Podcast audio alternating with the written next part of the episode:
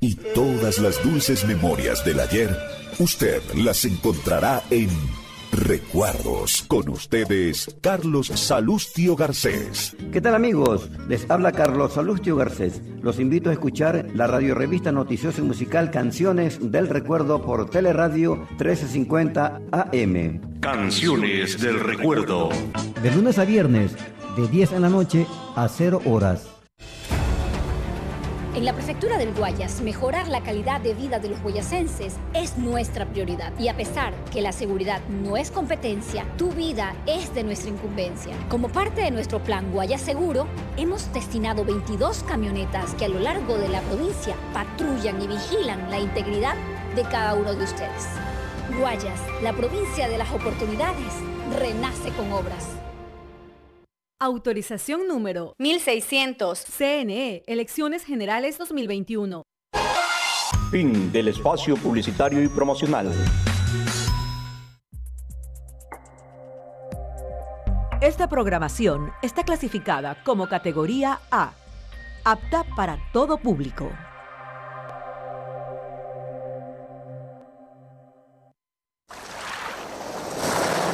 Ya con ustedes, Azul Sostenible. Un espacio de diálogo sobre la importancia del océano para Ecuador, relacionado a la conservación y el uso sostenible de sus recursos. Bienvenidos. 2019, la mayoría de los rubros representaron menores exportaciones exclusivamente en los lomos y conservas de atún, y sus caídas en ventas acumularon hasta septiembre una disminución del 3.5%. No obstante, en términos de cantidad, los volúmenes continuaron incrementando con respecto al 2019, alrededor del 7%. Según la Cámara Nacional de Pesquería, hasta septiembre sus rubros de exportaciones totales evidencian una disminución interanual del 4% y se espera que el sector cierre el año con una cifra de decrecimiento anual similar. Bruno Leone, presidente de la Cámara Nacional de Pesquería, indica que a nivel mundial el consumo de productos pesqueros procesados, sobre todo en conservación, ha aumentado en este año de pandemia citando a España como ejemplo, siendo la Unión Europea uno de los principales mercados para el Ecuador.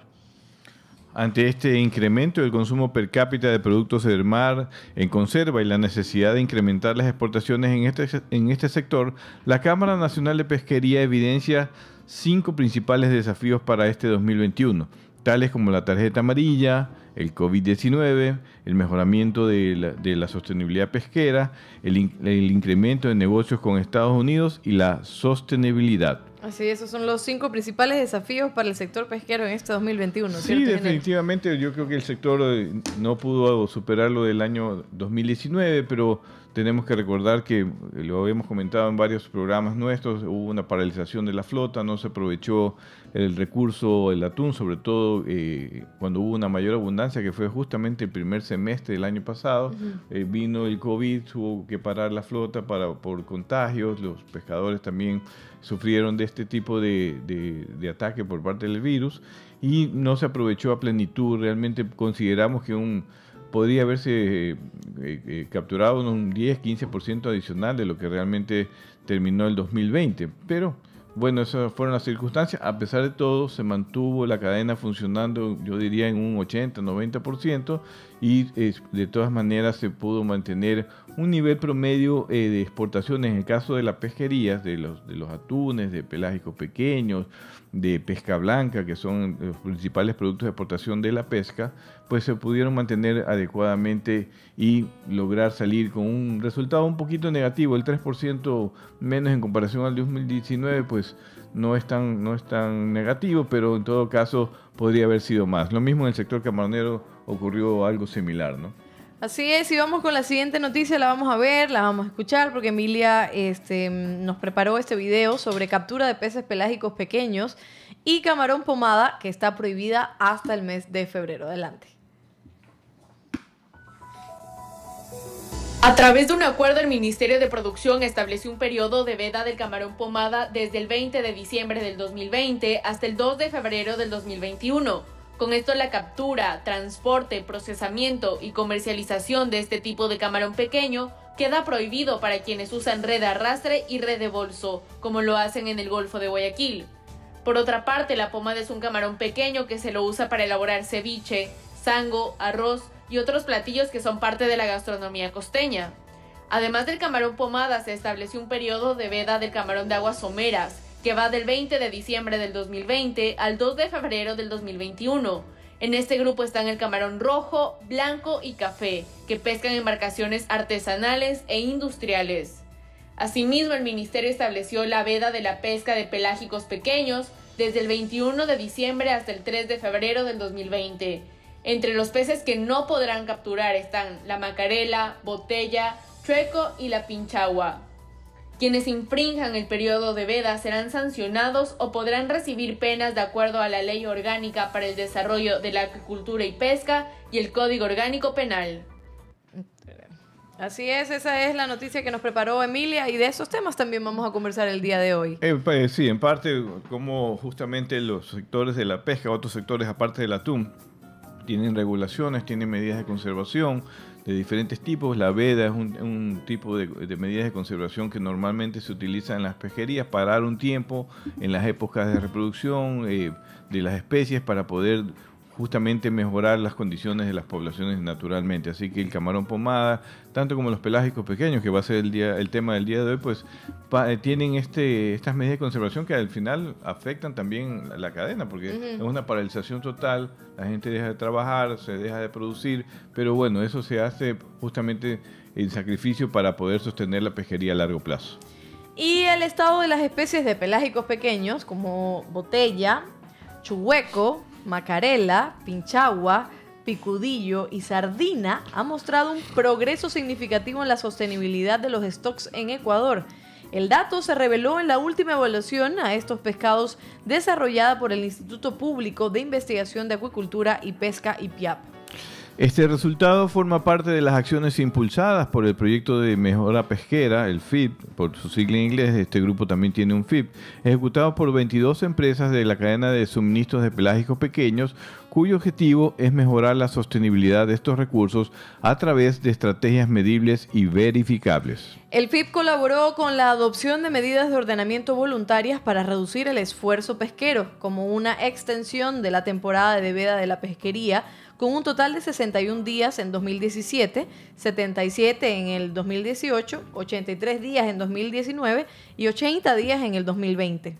Asimismo, para Diego Orellana, coordinador internacional del Programa de Cadenas Mundiales Sostenibles de Productos del Mar del Programa de las Naciones Unidas eh, para el Desarrollo, el PNUD, eh, que ha apoyado la iniciativa, esta noticia se debe considerar como un triunfo para el país, ya que ha sido un esfuerzo de varios sectores públicos y privados para la conservación de estas especies. La pesquería de pelágicos pequeños es la segunda más importante en el Ecuador por volumen y fuerza laboral, por lo que establecer las vedas fue uno de los temas más complejos pero gracias a una mesa de diálogo y estudios científicos se logró su aplicación.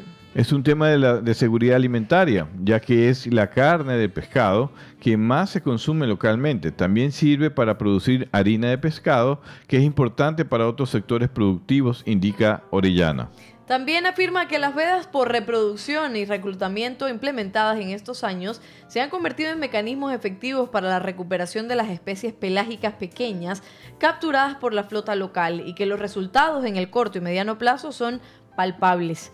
Orellana asegura que el Programa de las Naciones Unidas para el Desarrollo, PNUD, eh, junto a otros actores, está construyendo el primer plan de manejo de pesquerías a escala industrial del Ecuador, basado en ciencia y consenso con todos los sectores involucrados. Sí, ha sido un, sí, están trabajando este FID, este es un FID de iniciativa de la Cámara Nacional de Pesquería, que hay que, recordarlo, con apoyos de, obviamente de la, de la autoridad de gobierno, que es el Viceministerio de Pesca, con apoyo que tienen de justamente este programa del PNUD, que ha generado un, proceso de, similar al del atún para desarrollar un FIP, un proyecto de mejora pesquera, donde justamente se, en base a reuniones, en base a investigación científica, se van tomando decisiones para lograr que esta pesquería sea sostenible. Esta era una de las pesquerías posiblemente que más problemas tenía por la complejidad de las, la cantidad de especies que están allí involucradas en esas capturas, eh, por lo menos hay unas 10 eh, especies seguramente entre las pelágicas pequeñas y las demersales,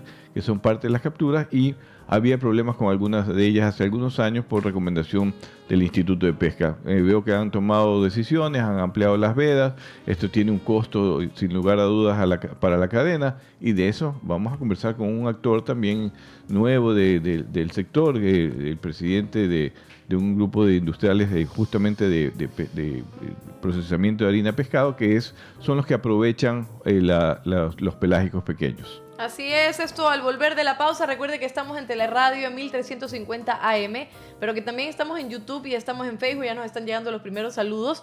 Al volver de la pausa ya los mencionamos y vamos con nuestro invitado.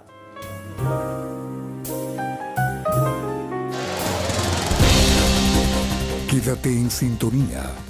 Ya volvemos con más de Azul Sostenible. En Teleradio, inicio del espacio publicitario y promocional. En la prefectura del Guayas, mejorar la calidad de vida de los guayasenses es nuestra prioridad. Y a pesar que la seguridad no es competencia, tu vida es de nuestra incumbencia. Como parte de nuestro plan Guayas Seguro, hemos destinado 22 camionetas que a lo largo de la provincia patrullan y vigilan la integridad de cada uno de ustedes. Guayas, la provincia de las oportunidades, renace con obras. Autorización número 1600. CNE, Elecciones Generales 2021. Boleros. ¿Recuerdas tú? Música tropical. Solo recuerdos me quedan. Y todas las dulces memorias del ayer, usted las encontrará en Recuerdos. Con ustedes, Carlos Salustio Garcés. ¿Qué tal amigos? Les habla Carlos Salustio Garcés. Los invito a escuchar la radio revista noticiosa y musical Canciones del Recuerdo por Teleradio 1350 AM. Canciones del Recuerdo. De lunes a viernes, de 8 a 10 en la noche.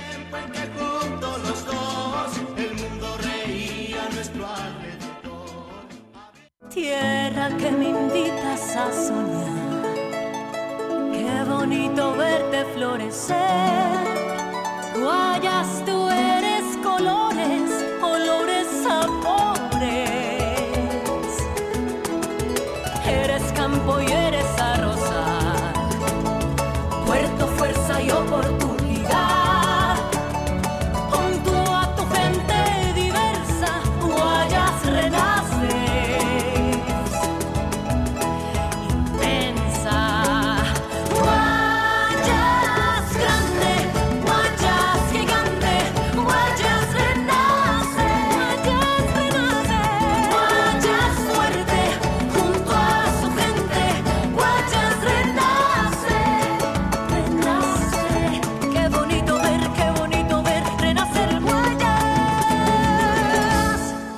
Autorización número 1910. CNE, Elecciones Generales 2021. Fin del espacio publicitario y promocional. Seguimos con Azul Sostenible.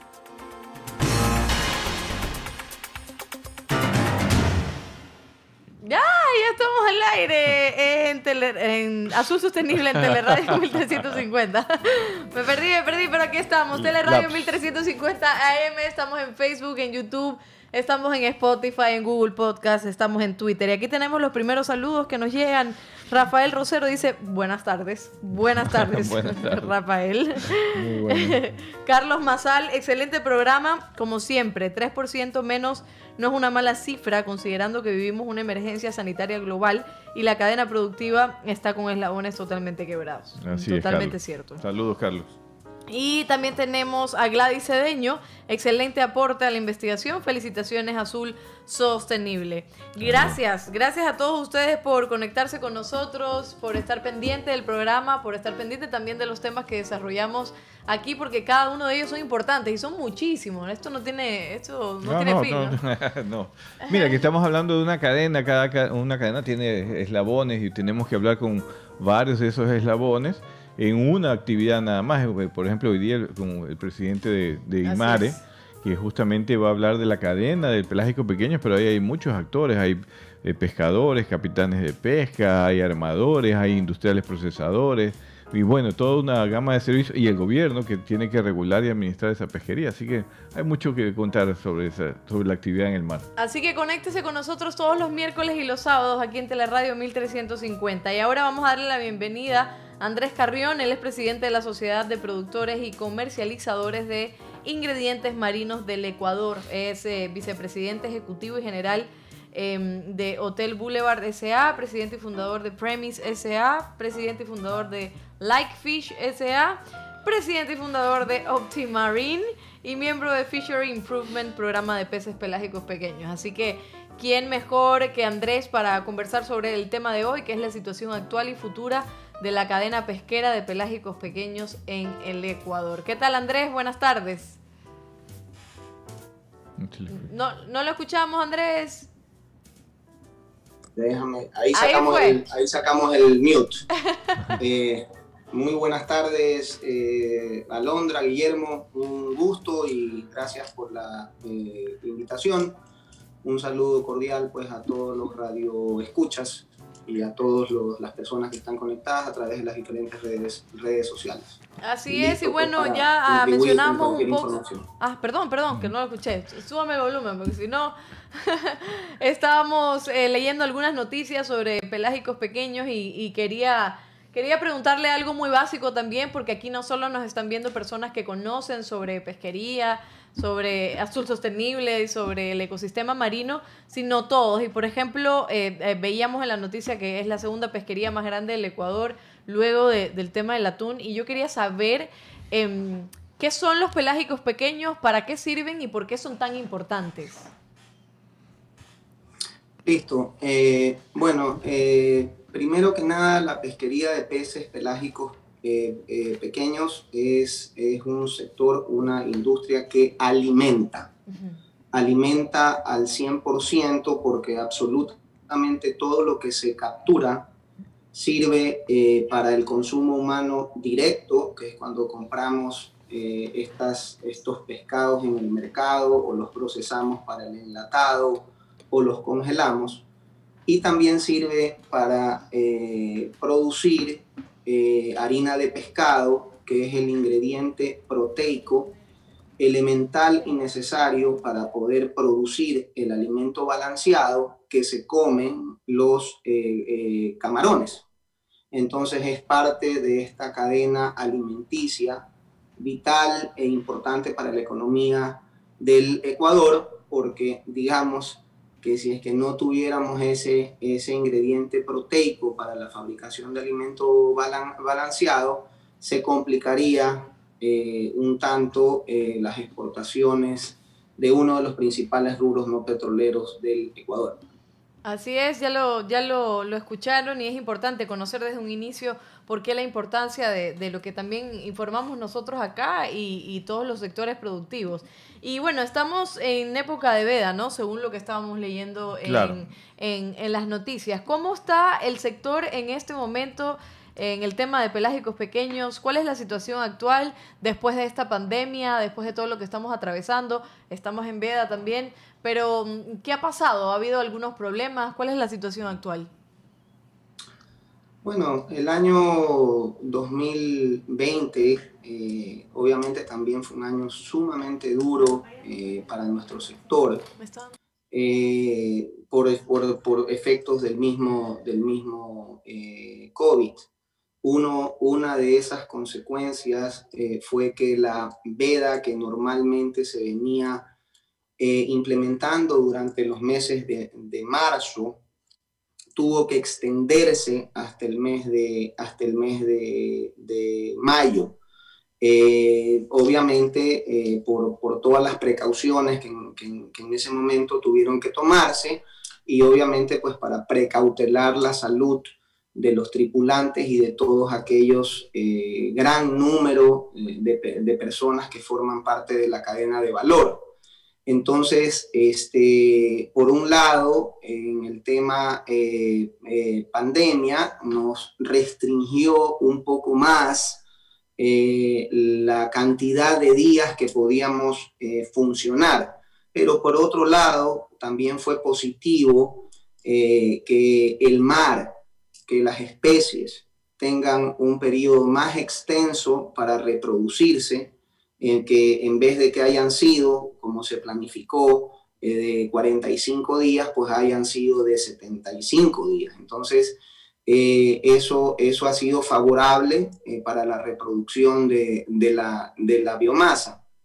Eh, este es un sector, Guillermo Alondra, es una de las pesquerías que más veda tiene durante un año. Ustedes mencionaron que las vedas que normalmente se vienen estableciendo eh, que son vedas reproductivas, eh, han oscilado entre 60 días en un año y 80 días en otro año. Sin embargo, también tenemos 7 días cada mes, días entre los cuales no podemos eh, producir, no podemos pescar. Estas vedas son, es una reducción del esfuerzo extractivo, o sea, todos los meses nuestra flota funciona o puede capturar o puede pescar 22 días y los otros 7 u 8 días del mes eh, no. Entonces, si ustedes hacen la operación matemática de sumar todos estos días, todos los meses, y adicionalmente el par de vedas reproductivas que se establecen normalmente en el año, resulta que son cerca de 150 días. 250 días que este sector no produce. 150 días que, que, la pesquería de espelágicos pequeños descansa en el mar.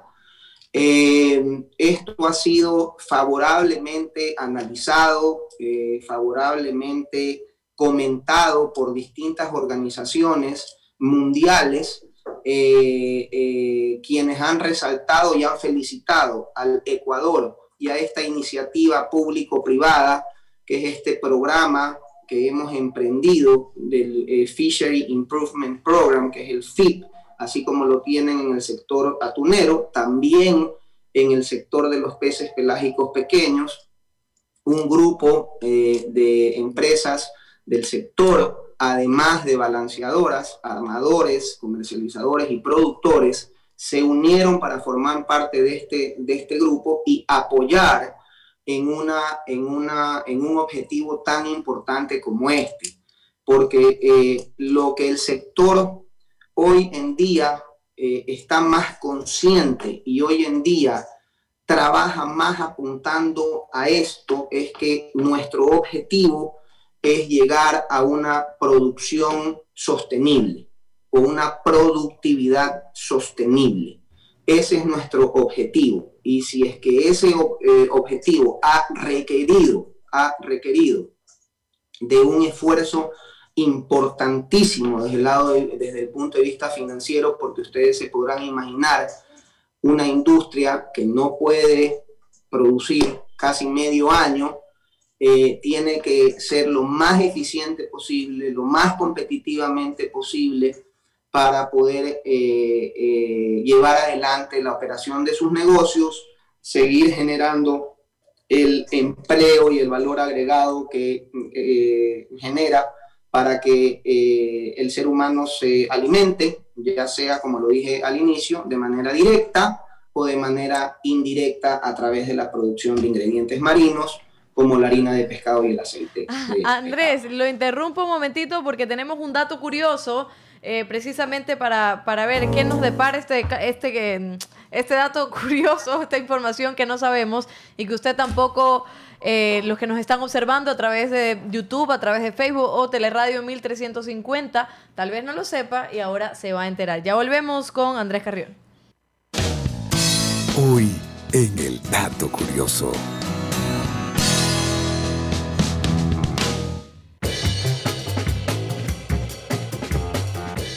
En los últimos años se ha hablado de una economía azul y también se la conoce como economía verde, ya que reconoce la importancia de los mares y los océanos como motores de la economía por su gran potencial para la innovación y el crecimiento. Esto según la definición de la Unión Europea. La WWF o el Fondo Mundial para la Naturaleza incluso contempla en un informe los principios para una economía azul sostenible, que le da al término un significado amplio, ya que puede hablar de la actividad económica del sector marítimo o el uso del mar y sus recursos para un desarrollo económico.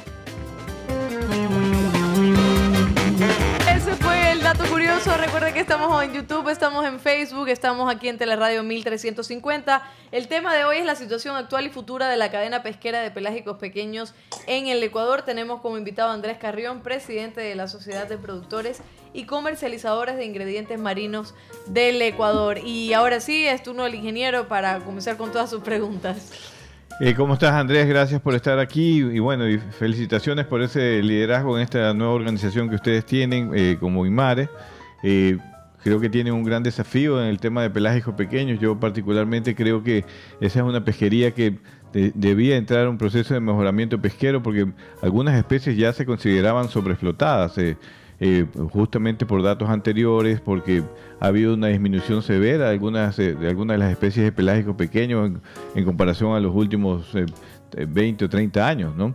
Eh, veo que hay un proceso de- de trabajo técnico y científico que es muy necesario para justamente enrumbar, como tú dices, en toma de decisiones como unas vedas que son eh, costosas, con los- las paralizaciones normales que ocurre cuando no se puede pescar el recurso, esos siete días a la semana que tú nos comentas, eh, y hay que ser muy competitivo, muy creativo para estar justamente en ese sector. ¿Tú no crees que una, un problema que también tienen eh, en la cadena es que hay una sobrecapacidad de flota? No, hay demasiados barcos eh, que podrían estar generando esto, este problema de tener más días de veda y quizás a, futuro, por, por alguna de las especies, no por todas, podría también necesitar inclusive más días o más restricciones y no hay que analizar la capacidad de flota que existe en el Ecuador, que es eh, son aproximadamente 300 más de 300 barcos. Entonces, ¿qué piensas tú respecto a este tema? A, a esta, a esta pregunta, ingeniero, se le suma Fenacopé, que dice que es una de las pesquerías que está sobreexplotada, dice, y que depredando otras especies que no son pelágicos pequeños. Entonces, por ahí también puede ir la respuesta. Bueno, a ver, este, vamos por, vamos por partes. Este, eh, sí, en efecto son cerca de 300 eh, eh, embarcaciones que forman parte de la categoría 1, 2, 3, 4. Claro. Eh, eh, así que pues el número que has dado sí, sí, es, sí es relevante. Sí, es una duda, es un cuestionamiento, es una pregunta que nos eh, hacemos todos, si es que ese número de embarcaciones es suficiente, es mucha, es poca. Eh, sí sería importante porque en este tipo de cosas lo que nos va a permitir tener uno- una opinión técnica y una opinión obje- objetiva es eh, contar con los informes técnicos eh, que en efecto puedan corroborar y decir, oye, esta es una pesquería que no debería capturar más de tantas toneladas por año y que esas toneladas por año deben ser capturadas por una flota o por una capacidad de extracción no mayor a tal número. Entonces, creo que eso es importantísimo, Guillermo, eh, y, y- y es uno de aquellos eh, ocho pilares fundamentales que nosotros consideramos eh, que son eh, importantísimos y necesarios para rescatar, promover y fortalecer la pesquería de peces pelágicos pequeños en nuestro país hacia el largo plazo, buscando una productividad sostenible. Entonces, ese pilar es la ciencia, la investigación y la tecnología. Entonces, ahí hay un espacio a donde, eh, a donde el Estado, como corresponde, y el sector privado, por supuesto, eh, apoyando en todo lo que se, en todo lo que se pueda, eh, deben sumar para poder llegar a ese alcance investigativo, Claro. científico que nos permita llegar a los números correctos. Y también, y Es también, el feeling, sí. Disculpa, Eh, Andrés, y también quizás allí, eh, hablando de investigación y de cambios tecnológicos o de, investigación tecnológica, buscar posiblemente áreas nuevas, no necesariamente a nivel de distribución horizontal, sino de distribución eh, eh, vertical, eh, porque se ha detectado que hay biomasas de especies por debajo de donde capturan los, las, las mismas flotas, ¿no? Y mejorar la tecnología para poder alcanzar esas especies que podrían a lo mejor mejorar la producción y la productividad. No sé qué, qué opinas de esto, pero esa respuesta me la vas a dar después de este corte que vamos a hacer en este momento. Disculpa un ratito. Adelante.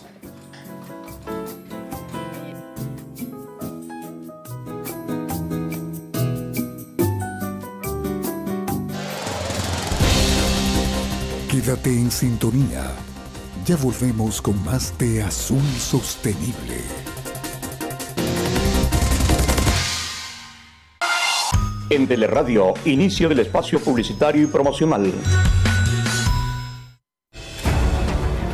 En la prefectura del Guayas, mejorar la calidad de vida de los guayasenses es nuestra prioridad. Y a pesar que la seguridad no es competencia, tu vida es de nuestra incumbencia. Como parte de nuestro plan Guayas Seguro, hemos destinado 22 camionetas que a lo largo de la provincia patrullan y vigilan la integridad de cada uno de ustedes.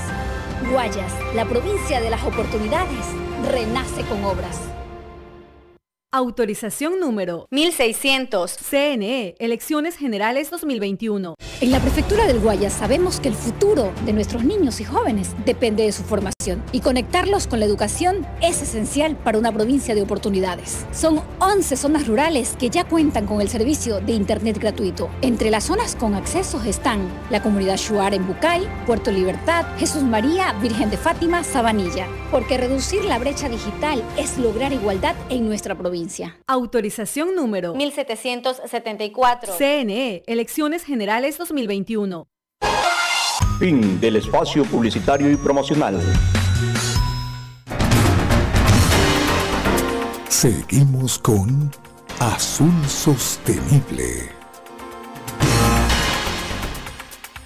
Seguimos en Azul Sostenible aquí en Teleradio 1350. Tenemos también, eh, estamos conectados en vivo en Facebook, en YouTube, para que nos pueda seguir. Eso es muy importante porque así puede interactuar con nosotros. Por ejemplo, Penacope, que ya hizo su pregunta, le mandamos un saludo a Gabriela.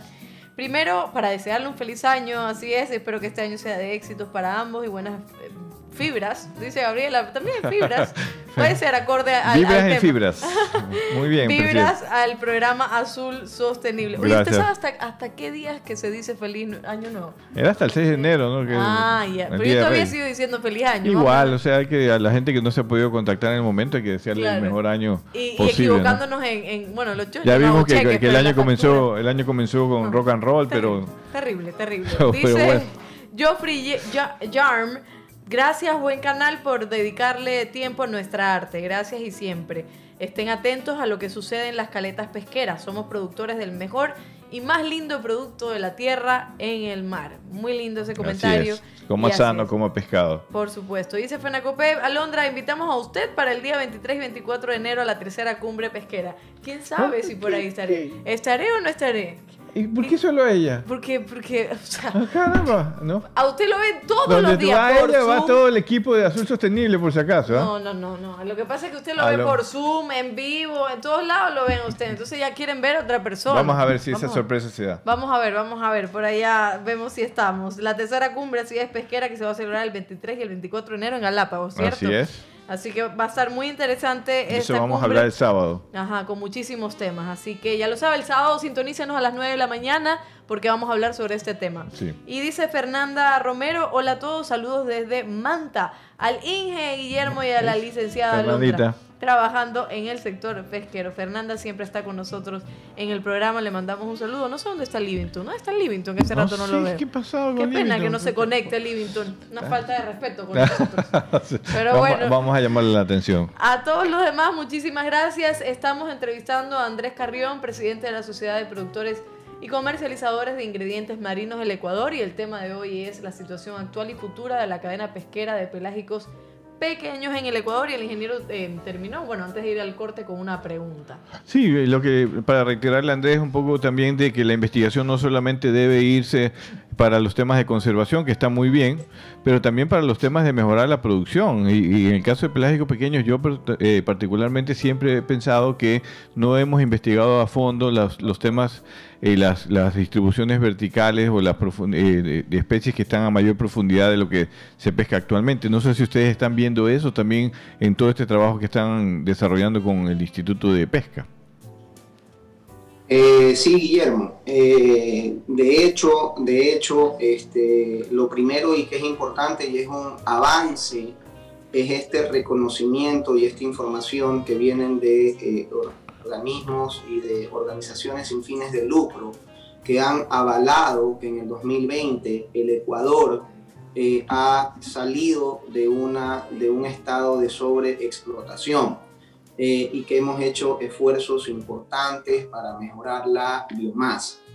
Eh, como dices tú, hay eh, otros, eh, otros considerandos que deben estar dentro de la ecuación para poder definir si es que hay una sobreexplotación o no la hay.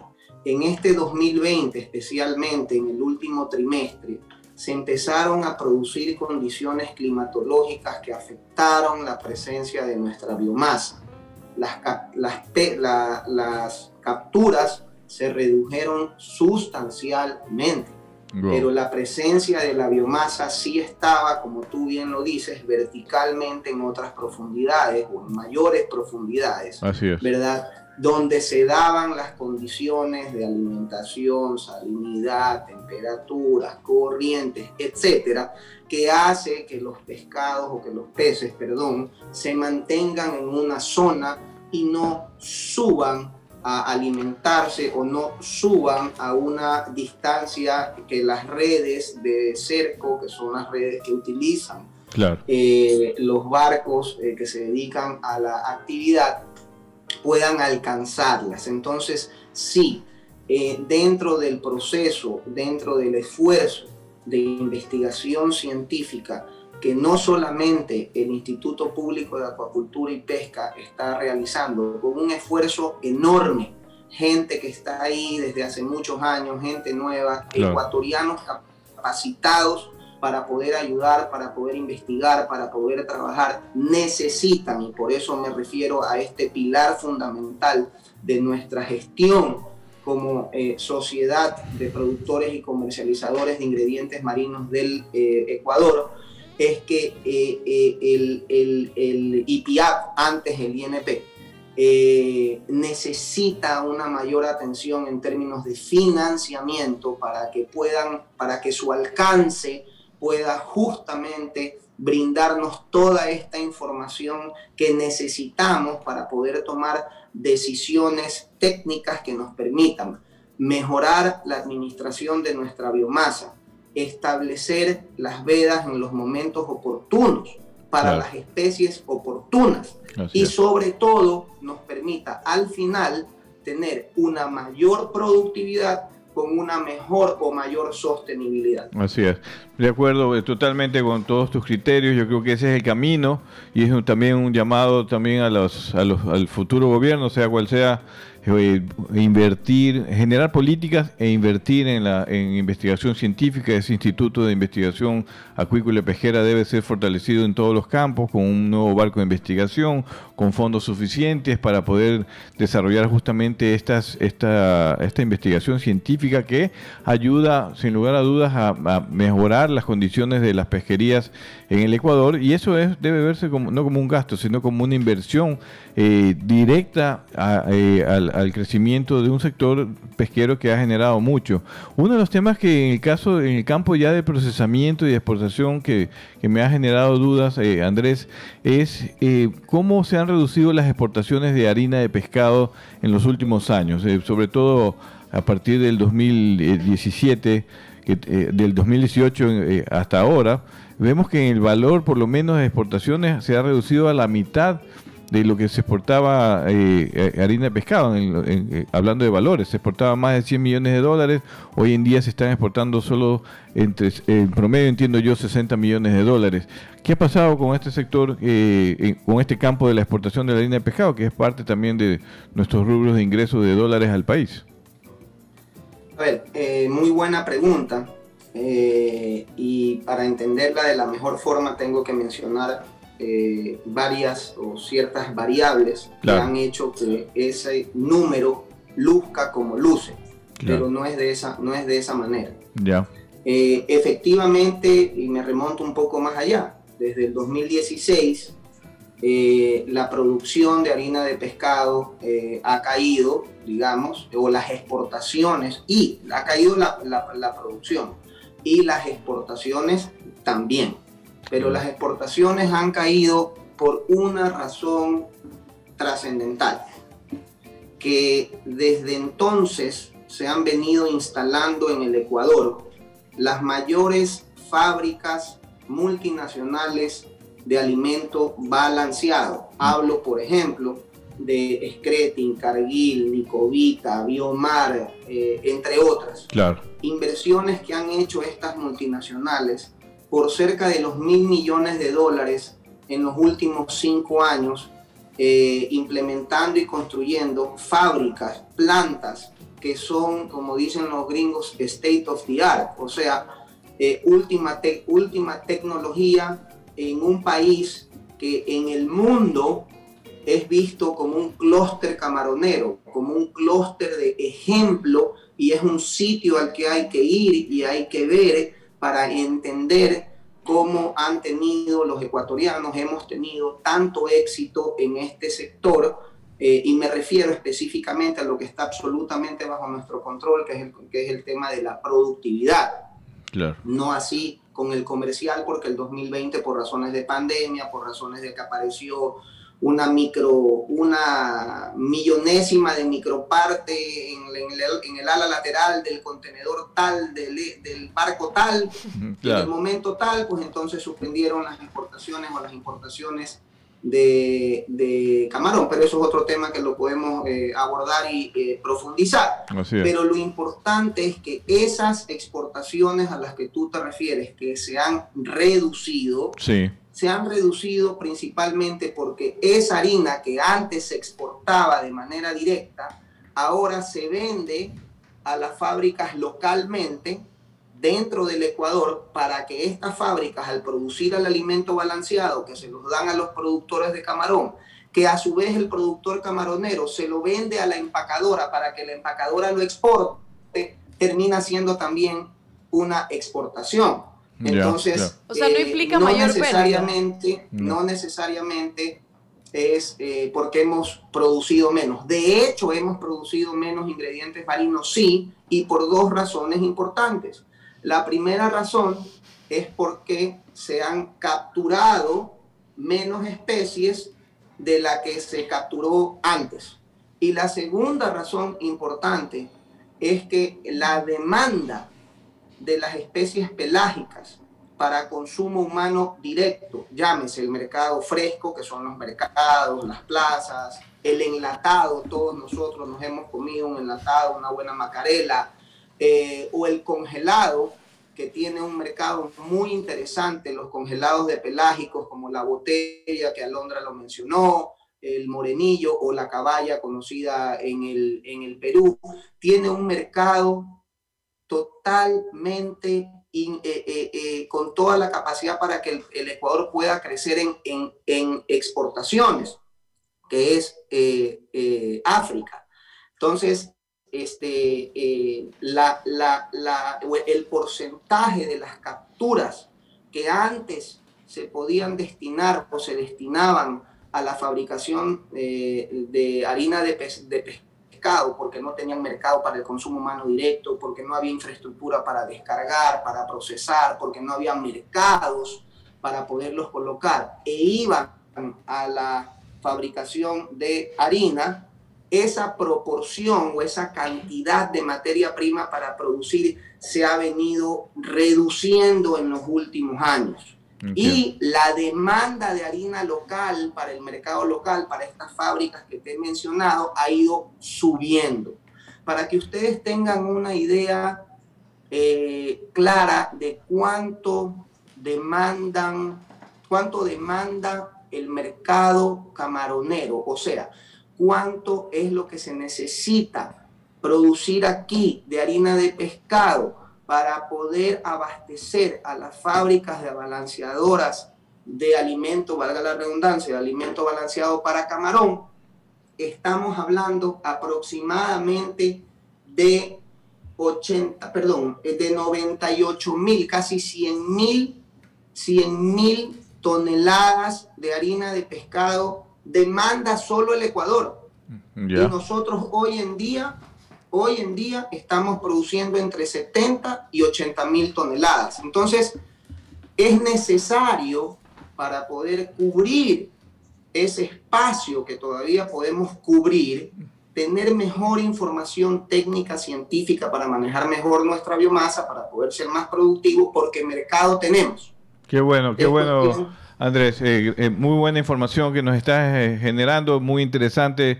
Creo que es bueno saber que justamente la producción de harina de pescado, que antes podía ser un rubro de exportación importante, no es que ha dejado, se ha dejado de producir, sino más bien que está abasteciendo inversiones nuevas, como tú dices bien, de las, eh, de las empresas de alimentos balanceados, justamente por el, gran crecimiento que ha tenido el sector camaronero en nuestro país, que es algo eh, brillante, y cómo toda la cadena se va conectando, la de alimentos, con la producción en el caso del camarón. Eh, Andrés, vamos a un dato curioso y regresamos contigo en, en pocos segundos. Hoy en el dato curioso.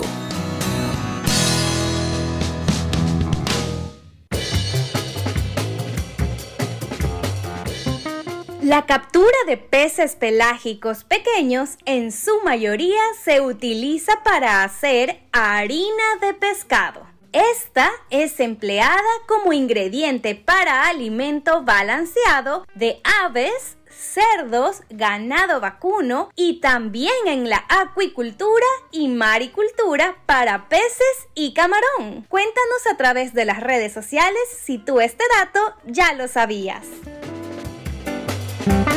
No, no sabíamos, no sabíamos sobre este dato y por eso está nuestra querida Maggie haciendo los, los datos curiosos en todo el programa para que usted también conozca y se entere de todo lo que sucede em, a nivel pesca. Tenemos más comentarios, nos dice Gabriela que lo que pasa es que estaba enferma y recién nos ve, así que están invitados todos allá a Galápagos. Ah, muy bien, entonces vamos a ir. Yo creo que sí, yo creo que sí. Este nos dice Jorge Bermeo, buenas tardes, como siempre un excelente programa. El tema que se trata eh, reviste relevante importancia. Así es, por eso nuestro ingeniero también está a la cabeza de los temas que hay que ser eh, valorados aquí en el programa para que no se nos quede ninguno. Dice Andrés Correia, estimado Andrés Carrión, es una pregunta para nuestro invitado el día de hoy, presidente de la Sociedad de Productores y Comercializadores de Ingredientes Marinos del Ecuador. Dice, una pregunta, ¿qué cantidad de toneladas de balanceado de camarón se necesita para cosechar, cosechar una tonelada de camarón de piscina? Saludos cordiales. Está muteado. Ahí, la... Creo que hay que repetir la pregunta. Estás, estás sin micrófono. Ahora. A ver, perdón. ¿Puedes repetirme la pregunta? Sí, Porque claro no que sí. Dice. ¿Qué cantidad? ¿Qué cantidad de toneladas de balanceado de camarón se necesita para cosechar una tonelada de camarón de piscina? Bueno, hay una, hay una, entendería que la pregunta va por el lado de cuál es la conversión, cuál es la conversión de alimento balanceado en libras, por ejemplo, o en toneladas, versus eh, la tonelada de producción o la libra de producción de eh, camarón. Ajá. Eh, eh, esa, esa es una conversión que en promedio puede estar en 1.3, o sea, 1.3 toneladas de balanceado por cada tonelada de camarón. De camarón. Y si es que nosotros eh, hacemos referencia o, o- o vemos las eh, estadísticas, eh, se producen en el país cerca de 700 mil toneladas de camarón y eso significa eh, más o menos, si hacemos el número, 850 mil, 860 mil toneladas de alimento balanceado. De eso, de eso, la proporción de harina de pescado eh, que se necesita como ingrediente para la producción de alimento balan- balanceado, más o menos es un 12%. Por, por Depende de la formulación que cada balanceador tenga. Unos tienen 10%, otros tienen 18%, y qué sé yo. Pero si tomamos como referencia y, y para el ejemplo, eh, eh, que es un 12%, eh, hablamos justamente de que necesitamos entre 95 mil y 100 mil toneladas de harina de pescado para poder abastecer la cadena alimenticia eh, del eh, camarón. Y nuevamente, la harina de pescado alimenta. La harina de pescado es para consumo humano indirecto. Yo te pregunto, eh, Alondra, eh, ¿tú comes camarones? No, soy alérgica. soy alérgica al camarón. Mira tú. Pero Guillermo sí, Yo sí como. come bastante Como por camarón. los dos. Ah. Sí, sí, como bastante, claro. En Ecuador tenemos Bueno, un consumo entonces- per cápita entonces, de cada camarón. vez que comes, cada vez que te comes un cevichito de camarón, te estás comiendo un porcentaje de harina de pescado Claro. y consecuentemente un pelágico por ahí. Y to- todo es una cadena, Sí. perdón, ingeniero, porque dice Fenacopé, por favor preguntar qué clase de pescado envía para harina de pescado la empresa. Bueno, eh, primero que nada, el pescado que no califica por razones de calidad es una razón eh, para poder este, destinar, el pescado llegó con histaminas altas, el pescado no fue tratado con el frío correspondiente, eso es una razón. Eh, otras razones por las que los armadores eh, de las distintas categorías eh, pueden destinar o destinan la pesca para, para el consumo humano indirecto es porque quizás no hay suficientes infraestructuras para descargar. ¿Cuáles son las infraestructuras para descargar? Me refiero a muelles, me refiero a chatas, eh, y o tampoco hay suficientes infraestructuras para procesar. Entonces me refiero también eh, eh, a que quizás, pues, por ejemplo, no hay suficientes lugares para poder cortar el pescado, para enlatarlo, para congelarlo, qué sé yo. Entonces, todas estas circunstancias, que, porque la pesquería, y, y, Guillermo tú lo sabes bien, la pesquería de peces pelágicos, la dinámica de la pesquería de peces eh, pelágicos es una dinámica diaria, no es, no es de 30 días y que el barco regrese, el barco va y viene prácticamente diariamente, la producción de harina de pescado es una producción diaria, y obviamente también la harina de pescado se produce, se, se produce principalmente, principalmente eh, de los desperdicios del corte de los peces pelágicos pequeños, de los desperdicios del corte del atún, que es un sector importantísimo también para la economía del, del Ecuador. Eh, fijémonos, gran parte, gran parte, por, eh, te podría decir que casi el 50%, 60% de la harina que se produce en el Ecuador proviene de los desperdicios de atún, lo que se conoce como el scrap. Claro. Entonces, si nosotros hacemos una aritmética rápida y decimos que Ecuador procesa 500 mil toneladas de atún por año y de eso el 30% es desperdicio, con esas 150 mil toneladas, un poco más, 166 mil toneladas, eh, y a, una, a un ratio de conversión con 160 mil toneladas, pues en, atún se pueden producir ahí entre 45 y 50 mil toneladas de harina. Eh, eh, esa industria, en este caso la atunera también, ¿verdad? alimenta no desperdiciando nada, claro. absolutamente nada. O sea, lo que no se fue en lomos, lo que no se fue al enlatado. Se aprovecha integralmente todo y por alguna razón tuvo que destinar, tuvo que se, se, desperdició o aquello que no calificó por calidad, por tallas o como, o como sea, sirve y aporta para la alimentación del ser humano y para la economía nacional de la manera que hemos, Andrés, hemos. Hemos hablado una buena parte de harina de pescado, pero eh, de, hay, una línea muy importante también de la producción de pelágicos pequeños y también de la captura que viene allí acompañante, que es de especies demersales, que es para consumo humano directo. ¿Cómo va esa línea de, producción y de consumo humano directo ha crecido. Se, promovía hace tiempo que en vez de dedicar ciertas especies de, pelágicos pequeños y de, demersales sobre todo, eh, más bien se genera una línea de consumo interno de eh, pescado congelado. Eso también lo han tomado ustedes como una parte del procesamiento y de comercialización interna. La harina es muy importante, pero esta línea también de consumo humano directo eh, era también algo importante para ciertas especies pelágicas. No sé cómo ustedes eh, van avanzando en ese tema también. Eh, importantísimo, es, es, digamos, una oportunidad para el Ecuador para crecer en un mercado que tiene un espacio gigantesco. Hoy en día estamos, los armadores están, tienen, la, tienen regulaciones que tienen que tener frío en sus, en sus embarcaciones para poder mantener la calidad efectiva de la, de la pesca.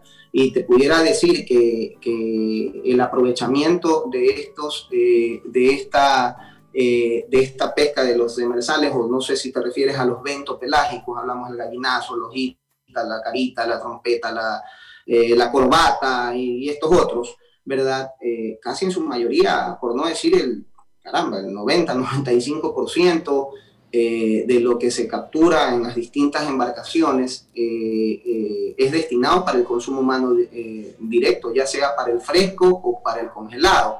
Unos más que otros tienen, tienen mercado más en el fresco para el consumo humano, como por ejemplo la, la, la trompeta. No sé si, digamos, ya es muy común que antes comíamos más corvina en el ceviche y ahora comemos más, trompeta. Entonces eh, la demanda que existe localmente por estas especies eh, y los precios que se pagan, sobre todo por estas especies a los armadores, resultan muchísimo más convenientes eh, destinarlos pues, para el consumo humano directo, como en efecto se hace. O sea, esto se, se, norma y, se, y se ajusta y se ordena eh, solo, ¿no? Eh, pero es un mercado eh, importante, el de los pelágicos pequeños, en este caso los ventopelágicos, además, que como tú bien lo dices, Guillermo, es acompañante, o sea, está en los mismos caladeros o cerca de los caladeros y, y cuando los barcos están haciendo sus faenas, buscando sus, sus especies, de repente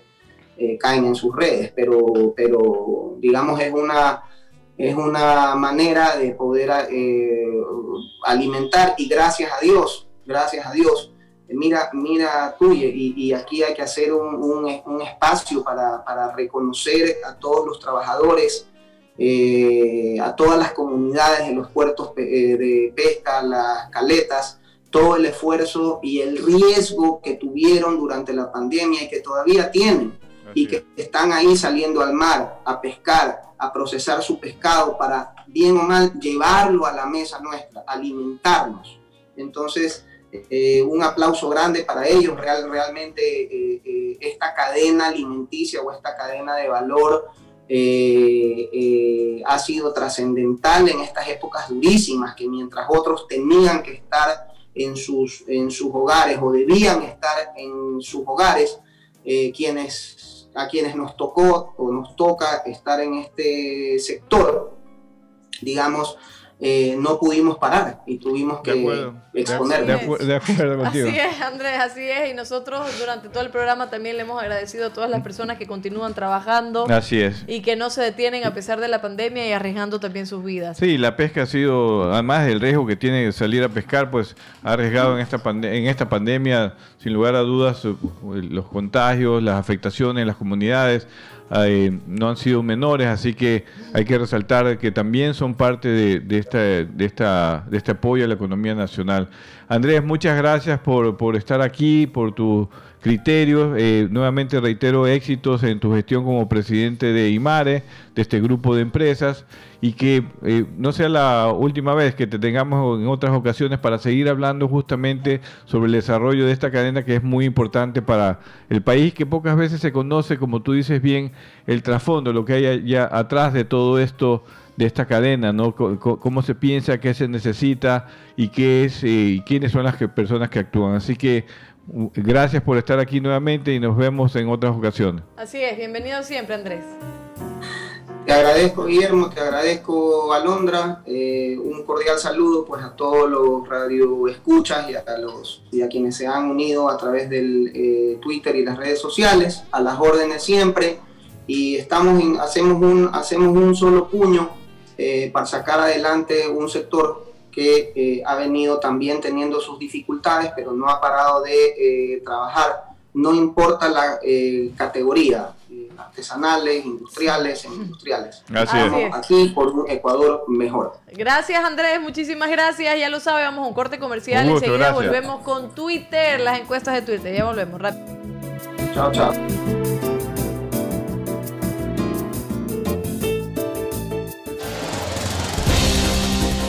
Quédate en sintonía.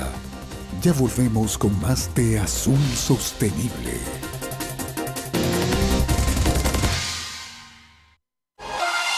En Teleradio, inicio del espacio publicitario y promocional.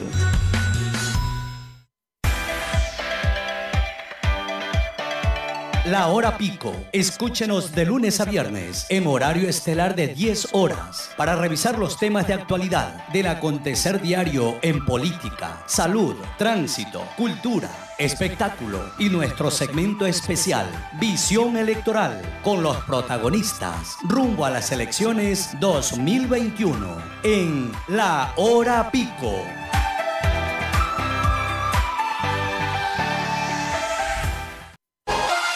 Fin del espacio publicitario y promocional. Seguimos con Azul Sostenible. Azul Sostenible ya vamos a finalizar con las encuestas de Twitter. Esto es rápido. La primera pregunta, Isaac, ¿cuál es? ¿Cuál es el arte de pesca con el que mayormente se capturan pelágicos pequeños? Yo digo palangre. Este, no. No, pues, claro. No, pues claro, red de cerco. red de cerco. Red de cerco es, el arte de pesca con que se capturan la mayor cantidad de pelágicos pequeños. Esto no quiere decir que no se capture también de forma incidental en arrastre. Así es, la siguiente pregunta. ¿Cuánto tiempo en promedio dura la veda de los peces pelágicos pequeños en Ecuador? 15 días. No, es, eh, el promedio de la primera veda es 45 días, pero en total a, nivel del año son como 80 días, como decía el reportaje, como bien nos dijo ah, Andrés. Pero es que a ver, porque precisamente en el reportaje decía 85, como no vi el número, dije, a ver, del 20 ah. de diciembre al 2 de febrero es más o menos unos 15 días, así que 15 va a ser. Está bien, se va a la cumbre de pesquera de Galápagos. Un error, un error esa pregunta. Sí, producción, producción. Siguiente pregunta, ¿de qué tamaño es el fragmento es el fragmento plástico más pequeño encontrado en el mar. Esta está, pero mira, media pulgada, menos de 5 milímetros y un centímetro. Cuando leí la pregunta, mírame a mí, esto es media pulgada, esto es un centímetro, esto es menos de 5 milímetros, digo yo. Muy bien, está bien contestado, eso de acuerdo a las investigaciones científicas, de acuerdo a los reportajes, es menos de 5 milímetros. Así es. ¿Y cuál es el pez pelágico pequeño más capturado en las costas del Ecuador? Quisiera decir pinchagua. Pero porque le gusta el nombre, pero no es así. Porque siempre dice como, ah, pincha agua. no, pincha agüita. No, es la macarela. Ah, macarela. Macarela. No, no pues. es esta de acá. ya, ya, ya. Es macarela, exactamente. Sí, esa es la especie más capturada entre los pelágicos pequeños, pero pinchagua y chuhueco también, es, también tiene un porcentaje importante en la producción de peces pelágicos pequeños. Qué nombres más, más divertidos. Y ya nos tenemos que despedir. Recuerde que el sábado a las 9 de la mañana estamos en Radio 1350 en YouTube, en Facebook, en todas nuestras redes sociales y vamos a hablar de un tema interesantísimo. Nos vemos el sábado. Nos vemos el sábado. Cuídense.